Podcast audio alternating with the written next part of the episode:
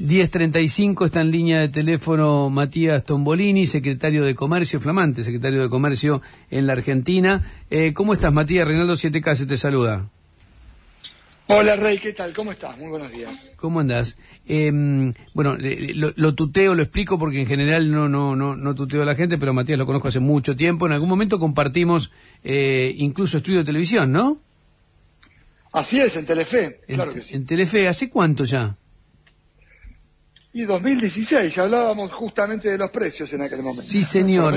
sí, señor. Pero en aquel momento eras comentarista y ahora tenés que evitar que suban. Sí. O que suban descontroladamente, que es lo que está pasando en los últimos meses. Eh, a ver, si, si tenés que darle alguna, algún, algún mensaje a la gente, que es la, la que más sufre esto, ¿no? Que, que sobre todo en las últimas semanas vio como los, los precios eh, en, en, algunos casos eh, se, dispararon de una manera un tanto inexplicable, alocada. Bueno, mira, nosotros estamos primero terminando de setear el diagnóstico finito en materia de qué fue lo que pasó con este fogonazo de precios que tuvimos, que bien, que bien describís vos, y después estamos ya trabajando en distintas herramientas. O sea que la, la eh, Secretaría de Comercio ahora eh, contempla también aspectos del comercio exterior, sobre todo las importaciones, y eso nos permite tener una, una botonera más amplia, porque lo que estamos volviendo a hacer es costos por parte de la Secretaría para ver cuál es el verdadero cuadro de situación de las empresas, porque no olvidemos que muchos de los insumos, inclusive productos terminados, que se venden en la góndola, son importados. Entonces, si el dólar oficial no se movió, si la inflación es determinada, bueno, porque hay productos que usan los dólares importados de los dólares oficiales de la Argentina y tienen un aumento de precios que está por encima de la inflación y del dólar oficial. Bueno, ahí tenemos para conversar con este, las más de 130 empresas que forman parte de la gran herramienta que tiene la Secretaría a la hora de intentar establecer precios de referencia, que es el, el programa de precios cuidados, ¿verdad? Un programa que nació en, 2014, que fue muy exitoso en su momento y que esperamos retomar aquel espíritu para que vuelva a ser un precio, eh, un programa que te da precio de referencia, que es que volvamos a tener por lo menos algún nivel de, de idea más clara de qué es lo que valen las cosas, qué es lo que hemos perdido, ¿no? Ahora, eh, eh, ¿qué pasa si detectas, cuando detectas, por ejemplo, que un sector o una, una empresa eh, aumentó desmedidamente los precios. ¿Cómo es el procedimiento? Mira, porque, a ver, ¿sabes, lo que te quiero preguntar? Porque difícilmente uno ve que los precios bajan, que retrotraen. Vos decís, bueno, esto sabemos que aumentaron el 40% cuando no se justifica, porque el aumento por las dudas que están común en la Argentina. Primero tenemos que cuantificar efectivamente qué pasó con ese, con ese aumento. Después, digamos, la verdad que yo puedo buscar acuerdos de precios, pero es muy difícil este, obligar a una empresa a que retroceda con los precios. Lo que sí puedo tratar de trabajar es en los incentivos para que sea mal negocio para las empresas seguir aumentándolos. Si vos mirás la hoja de balance de las compañías, han ganado mucho más que lo que aumentaron los salarios. Entonces, eh, aquí, en este proceso, en estos dos años donde creció fuerte la economía, hubieron sectores que le fue mejor que otros. Y de la Secretaría de Comercio lo que vamos a tratar de hacer, en función de la hoja de ruta que estableció Sergio, es, bueno, arbitrar para, digamos, equilibrar un poco esa balanza. Y por eso tener las importaciones nos permite sentarnos y decir, escúchame, vos querés importar palta, querés importar banana. Matías, ¿se cortó? A ver, Matías. No, estoy acá. Ah, bien, se, había cortado. Decías que, que, planteabas, ¿me escuchás bien? Justo estaba hablando de la palta y la banana, capaz que la cámara de palta y banana se enojó y nos, cortó la eh, Perdóname, eh, ¿eso es importado, la banana y la palta es importado? Sí, mayoritariamente son productos que no que, tienen que no se producen importan, sobre todo la banana. Sí. sí. Ahora, digamos, vos tenés un conjunto de productos que cuando podés trabajar también mirando las importaciones tenés más claro cuánto le cuestan a quien los vende. Pero yo creo, sinceramente, que la lógica punitiva no terminó funcionando como herramienta de que, permita establecer, vuelvo a, leer a esto, precios de referencia. Mm. Para que yo, pues, yo necesito que la marca líder tenga el producto líder en góndola. Recuperar eso, que es lo que tuvo precios cuidados cuando lo manejaba Augusto Costa, digamos que lo inventó, es el principal desafío. Y para eso hay que sentarse a negociar, digamos, fuerte con las compañías, por supuesto que sí, y establecer un conjunto de incentivos que cuando vos estableces un acuerdo voluntario, por supuesto, no hay que lo firmase como un contrato de alquiler, digamos. El contrato es, voluntario, pero si no cumplís, tenés consecuencias. Y eso tiene que ser verificado por parte de quienes trabajan en la Secretaría, pero lo más importante es que cuando creas precios de referencia, Rey, el, aliado estratégico somos todos nosotros en la góndola. Es, recuperar el poder de, verificación que tienen los usuarios y los sí, consumidores. Pero es bien relativo, ¿no? Eh, ¿Qué hace una persona que ve que algo aumentó más de lo que corresponde? Bueno, ahí, ahí de vuelta el Estado le tiene que dar herramientas. Primero con un acuerdo razonable que le permita tener esta, esta referencia estable en el tiempo. Y después lo que no tiene precios cuidados hoy, que vamos, aspiramos a sumar en los próximos dos o tres meses, es herramientas tecnológicas que te permitan, bueno, llevar adelante tu reclamo por el faltante de una manera mucho más ágil y más sencilla, no este, meterte en un 0800 o en una página web, imposible, sino literalmente desde la góndola, sacarle una foto a la góndola y, al QR del producto que no está, y, informar justamente que ahí hay un problema. Lo que no quiere decir que la responsabilidad sea del consumidor, sino justamente la posibilidad de colaborar con que este programa funcione tiene que ver con, bueno, ejercer el derecho de decir, che, si vos pagás impuestos y, y, precios cuidados le cuesta al Estado porque hay todo un despliegue desde el punto de vista de la difusión que también le sirve a las empresas, Rey, porque vos ahí tenés empresas que este, se han posicionado y ganado mucho volumen con precios cuidados, porque es una marca, este, precios cuidados que, que empuja la venta. Y bueno, y si no te cumplen, bueno, ahí tenés un problema. Y después la otra cosa es reponer normativa que en el 2016 se borró este, de, lo que había hasta 2015. Por ejemplo, lo que tiene que ver con la fiscalización de rótulos. Muchas veces esto eh, eh, funciona así. Vos acordás un precio, un producto determinado y la empresa lo que hace es, este, te cumple con el precio con el producto y al lado te pone el, eh, del producto A, te pone el producto A prima, que es exactamente igual, pero te dice que tiene vitamina no sé qué. Y entonces con eso le sube el precio. El producto es muy parecido, confunde y rompe esta lógica inicial que es la lógica de precio de referencia. Entonces, ahí es donde aparece necesariamente el rol del Estado articulando y esto es una de las cosas a las que, a las que aspiramos desde la Secretaría. Eh, en definitiva, ¿se relanza precios cuidados eh, cuándo?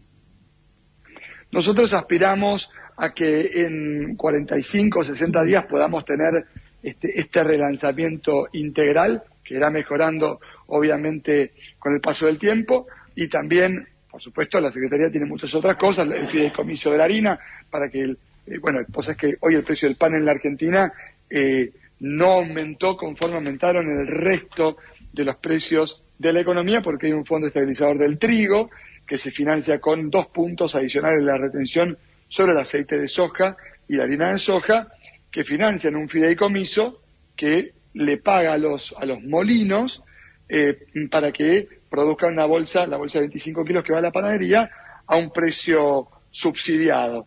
Estamos en tratativas para incorporar, este, bueno, están, hay 11 molinos que están por entrar y 20 más para tratar de abordar el 66% de la producción nacional. Esto le va a dar, Rey, de vuelta mucho más alcance a ese fideicomiso, que fue una buena política que llevaba adelante nuestro gobierno, que queremos fortalecer lo mismo que el fideicomiso del aceite y de los fideos, como distintas herramientas que permiten articular entre el sector exportador y de algún modo ecualizar los precios internacionales de los alimentos que se están disparando con el mercado interno en un país que es netamente exportador de alimentos.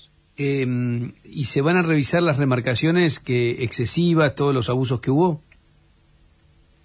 Bueno, justamente este, es el punto de partida. Cuando nosotros hablamos de establecer el diagnóstico, vamos a intentar determinar a dónde hubo abusos usando los recursos del Estado Nacional. Porque yo, insisto, si vos no tenés ningún motivo para subir demasiado un precio y usaste dólares oficiales como insumo para producir o directamente para pagar el producto que está en góndola, bueno, vamos a preguntar qué está pasando ahí, que este, te estás aprovechando una ventaja del tipo de cambio oficial y obteniendo un beneficio extraordinario vendiendo un producto a un precio que no tiene nada que ver con lo que es tu estructura de costos. O sea, estás teniendo una ganancia, te diría, extraordinaria. Eh, Sergio Massa planteó, a mí me sorprendió, que, hubo muchas maniobras de triangulación de empresas, habló, mm, si mi memoria no me falla ahora, eh, 720 creo que eran las empresas eh, que habían participado de algún tipo de maniobra. Eh, ¿cómo, cómo, ¿Cómo sigue esa historia? Porque sé que habían abierto como un espacio de, de, de 60 días para que rectificaran eh, esas maniobras. ¿Sabes algo de eso? Absolutamente, porque una de las misiones que yo tengo, aparte de lo que hablábamos recién, es de cuidar los dólares. Y allí vos tenés una mesa que trabaja de, forma tripartita. Nosotros, aduana y el Banco Central. El vicepresidente del Banco Central, Lisandro Clery, en aduana este, tenés ahí un, un, número uno como, como Guillermo Michel, con muchísima experiencia en la materia, y de, que él, él detectó junto con, la gente de AFIP, 722 empresas que habían llevado adelante más de 13.000 operaciones de triangulación. ¿Cómo funciona esto? Compran en Asia, la mercadería va a Estados Unidos, realmente, físicamente no, pero es facturada desde Estados Unidos. O sea, una empresa de Estados Unidos compra la mercadería en Asia y la reenvía a la Argentina. En Estados Unidos te la vende a un precio mucho más alto que en realidad es ficticio. Mm. Y entonces sobrefactura la importación y cuando vos tenés que pagar un insumo desde la Argentina, se lo pagas a esta, comillas, empresa, muchas de ellas, como decía Sergio, que no tienen más de un año de antigüedad, y eso lo que hace es le saca dólares, le chupa dólares a la economía argentina, dólares oficiales, para pagar una mercadería que en realidad, producto de esta triangulación, bueno, está inflado este, su precio. Eso, obviamente, lo vamos a denunciar en la justicia argentina, pero también en la, en, en, la justicia de los Estados Unidos por lavado. Y por eso la idea es, bueno, hay una zanahoria que es, bueno, hay 60 días para rectificar donde pudiera haber habido esta, este, este tipo de, de, error. Y por otra parte, cuando analicemos la autorización de las famosas CIMIS, que son las licencias para, para importar, es una decisión que toma la Secretaría de Comercio, pero dialogando con industria, que nos va a decir cuáles son los insumos que realmente hacen falta, con la aduana y con el Banco Central. ¿Por qué te, cuento esto? Porque una de las lógicas subyacentes al, planteo del ministro eh, respecto del, modo de funcionamiento es la idea de trabajo en equipo, que no es una foto, que es realmente gente de distintas áreas que interactúa para tener una, una lógica común y conseguir un objetivo colectivo. Si vos no trabajás con agricultura y con producción, es imposible que comercio pueda llevar adelante una estrategia inteligente a la hora de, determinar o acordar precios con las empresas, por ejemplo. Matías, vos estuviste ejerciendo eh, eh, el periodismo, eh, que viste pasar a mucha gente por, por el área que ahora tenés que manejar. ¿Por qué crees que va a funcionar esto? ¿Por qué, por qué te parece que, que, este, que este plan puede funcionar, las ideas que esbozó más el otro día? Me parece que Sergio, primero, es un dirigente que quienes estamos con él hace muchos años, tenemos una dinámica de trabajo que no empezó hace cinco minutos. Sergio, desde el aspecto legislativo, viene trabajando estos temas hace muchos años. Y lo que ofreció fue una hoja de ruta con una conducción política clara, con diálogo con el oficialismo y la oposición para una agenda legislativa que él también planteó, y con una vocación de coordinar las distintas áreas que tienen incidencia en la vida económica del país que permitan dar cumplimiento a esta hoja de ruta. Él planteó distintos ejes, no los vamos a, repasar detalladamente ahora, pero recordemos que hablaba... No, no, yo te pregunto, te pregunto por qué, por qué esto puede funcionar, ¿te parece que podría funcionar cuando, cuando no funcionó eh, en otros momentos? ¿Qué sé yo? No sé, no le fue bien a Feletti, ponele. No, bueno, en mi área puntual, Sí. primero porque tengo más herramientas que las que tenía Roberto, porque las importaciones ahora dependen de la Secretaría.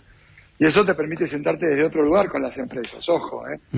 Porque vos le estás manejando parte de lo que tiene que ver con los insumos, es decir, el costo de incumplir un acuerdo, no solamente la multa, sino, bueno, eh, tener algún tema con el propio, su propia ecuación económica.